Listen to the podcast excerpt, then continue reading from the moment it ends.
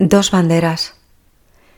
El hermano Rafael fue viendo con claridad creciente que su puesto en el monasterio no era simplemente el sitio que a él le gustaba y que había elegido para sí, sino el lugar que Jesús le daba para seguirle y para estar con él.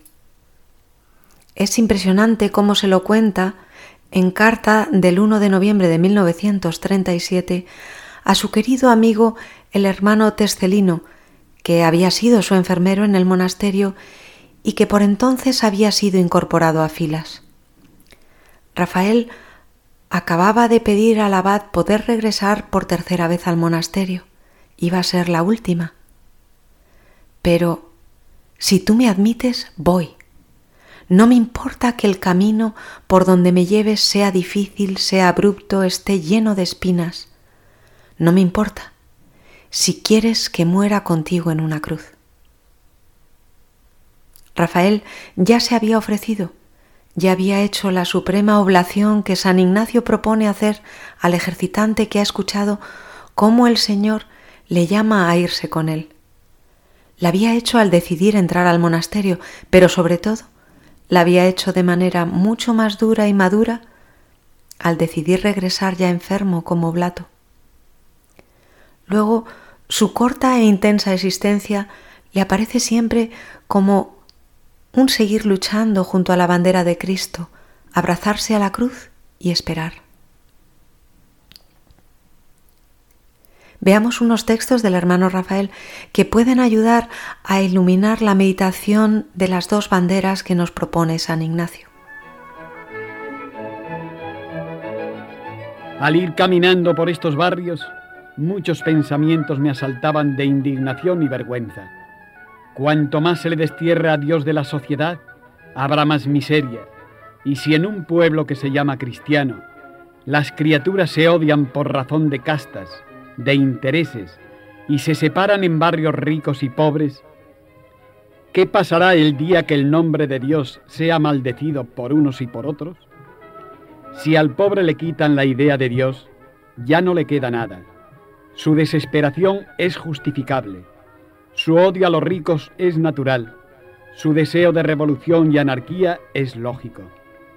Y si al rico la idea de Dios le estorba y no hace caso de los preceptos del Evangelio y las enseñanzas de Jesús, entonces que no se quejen y si su egoísmo le impide acercarse al pobre, no se extrañe que éste pretenda arrebatarle a la fuerza lo que tiene.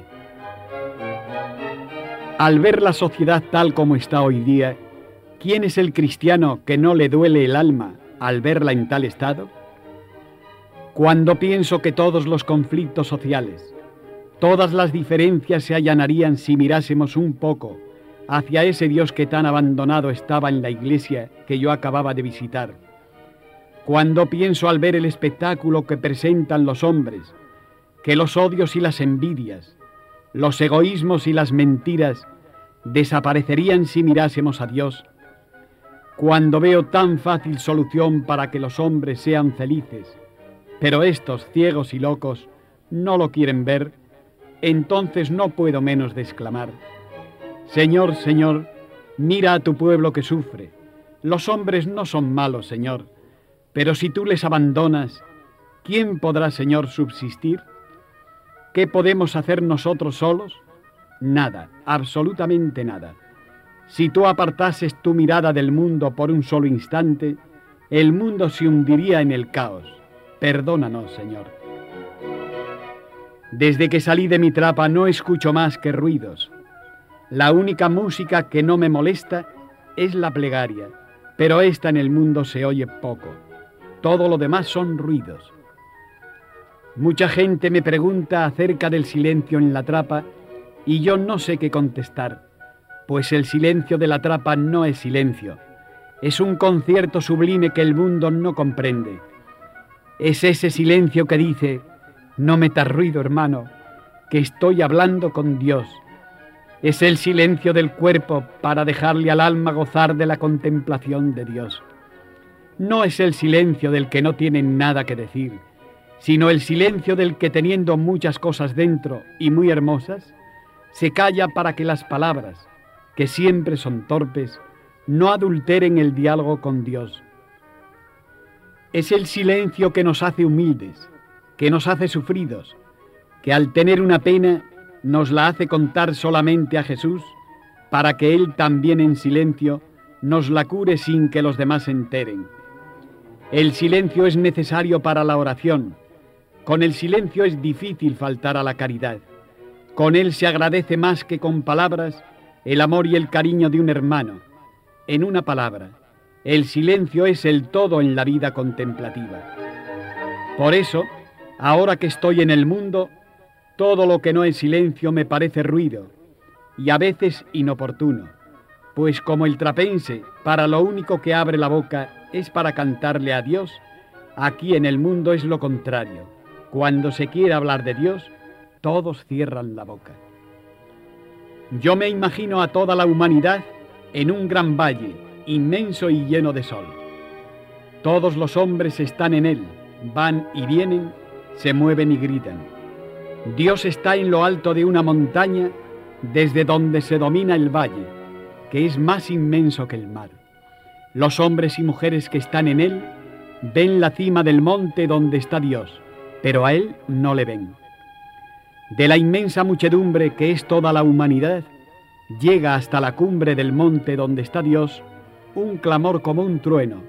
Son las conversaciones de los hombres, su música mezclada con gritos de combate, ayes de dolor y de alegría, retumbar de tambores, pitidos de fábricas, motores eléctricos, gritos de las plazas y de los circos, millones y millones de discusiones, conversaciones, conferencias, cines y teatros.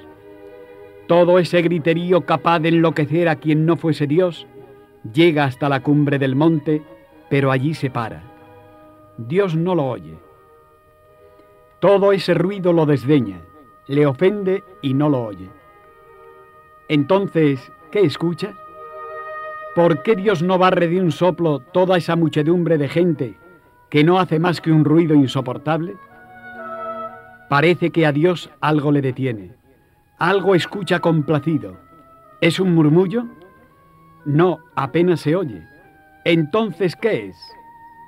Nos ponemos a mirar detenidamente a los hombres del valle y vemos que algunos no gritan, no discuten, no corren ni pegan martillazos, ¿qué hacen?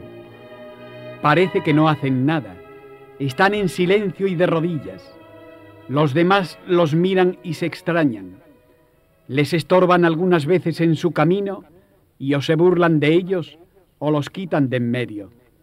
Pero ellos siguen en silencio y siguen de rodillas. Entonces vamos a ellos y les preguntamos, ¿qué hacéis? ¿Por qué no os unís a nosotros en el progreso? en la civilización? Y entonces ellos nos dicen, calla hermano, no meta ruido que estoy hablando a Dios.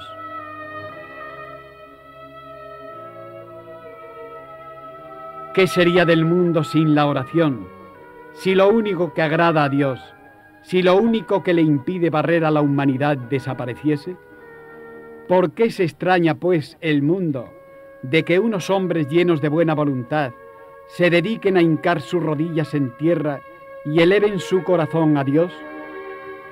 ¿Los creen inútiles? ¿Les llaman egoístas, locos y que están perdiendo su tiempo? Pero no es así.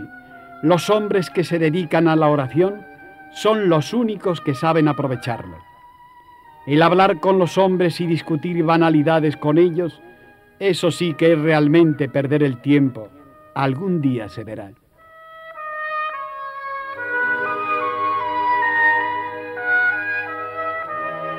Aquel leguito del convento, inculto, sencillo, y que en silencio reza Ave Marías, está contribuyendo más a la paz universal que todos los discursos pronunciados por los miembros de la Sociedad de Naciones desde que se fundó.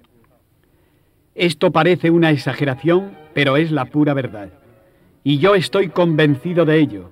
Algún día que no tardará, lo veremos palpablemente. Y cuando veo gente buena y católica que desdeña la oración como cosa secundaria, cuando es todo lo contrario, que es lo principal, me dan ganas de decirles muchas cosas, Pero me callo, también se cayó María cuando a los pies de Jesús la dijo Marta que no hacía nada útil, pero ya contestó por ella el divino Maestro al decirle que había elegido la mejor parte, es decir, que le agradaba más. No es que yo crea que los que trabajan por la gloria de Dios en el mundo no hacen nada, al contrario, lo que quiero decir es que si no tienen oración, todo es tiempo perdido.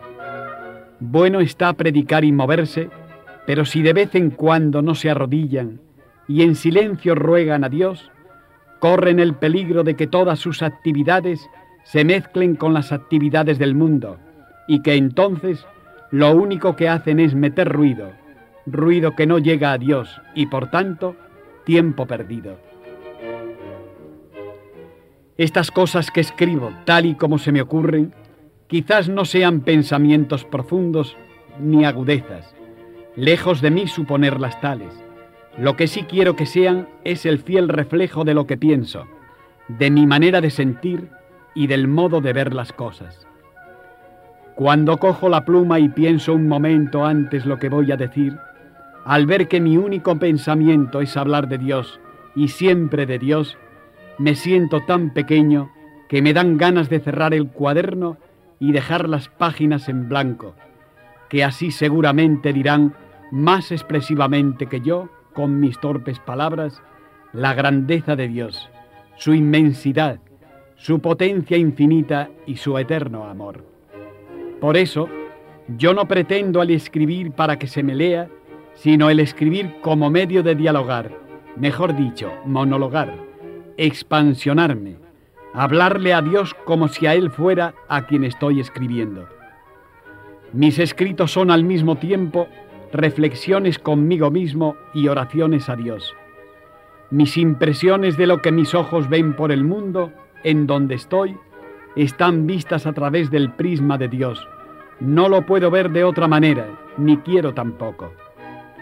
Si me impresiona un paisaje, es porque en él veo a Dios y los colores, los vientos y el sol son obras suyas.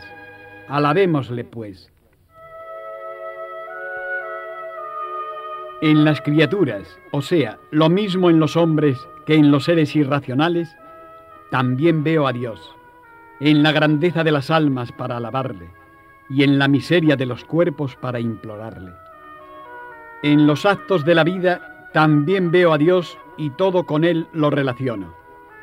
Un hecho en sí no tiene valor si no se encamina a un fin. El hecho será bueno si el fin es bueno y malo si el fin es malo. Y es bueno cuando el fin es Dios y malo cuando todo lo contrario. Y como para mí lo único que me interesa es Dios, al analizar un hecho, una impresión de mis sentidos o un acontecimiento que me impresione, lo primero que busco es a Dios. Analizo mis ideas para en ellas tropezarme con Él y encamino mis actos para que ellos me conduzcan a Él. Y todo es tan fácil, incluso el comer, el reír, el hablar, todo. Todos los actos que hacemos en la vida corriente los podemos encaminar a ese fin y así resulta que haciéndolo todo por Dios todo es bueno.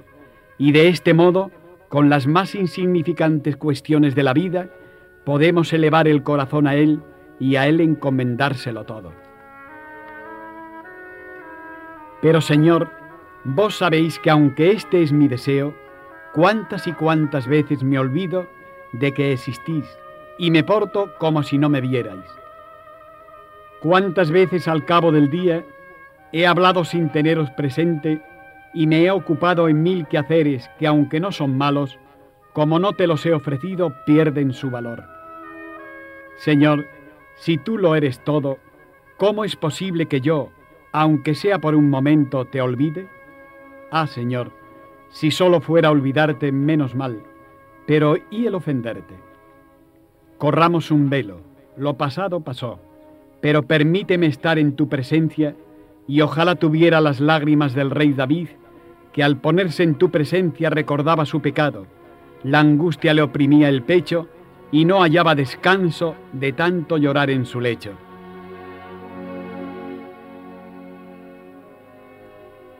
Señor, miradme bien y veréis que aunque no merezco que me atendáis, podréis ver que aún estando ocupado en mil cosas y menesteres, mi espíritu lo tengo en vos, y si alguna vez me distraigo y las criaturas me apartan un solo momento de vuestra presencia, tened en cuenta que soy débil, que mi corazón es humano y que soy un hombre lleno de imperfecciones.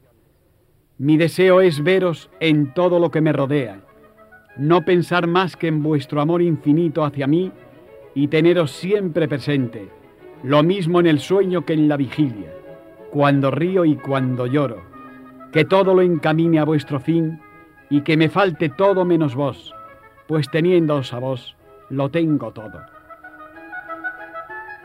Una sola cosa me hace sufrir en el mundo, es el olvido de las criaturas a su Criador. Yo que le conozco y le trato, me da mucha pena el ver la ingratitud de los hombres. Disculpo todos los pecados, procuro desagraviarle, pero el olvido y la ingratitud, ¿cómo no sentir dolor al ver a los hijos que olvidan a su padre, que no le quieren, que no le conocen? Comprendo muy bien los arranques de esos santos que gritaban por calles y plazas el nombre de Cristo y no sé cómo no se volvían locos al ver que no eran escuchados de los hombres. Comprendo muy bien que San Francisco predicase a los peces y a los pájaros. Qué pena, Señor, qué pena. Y que yo no pueda hacer nada.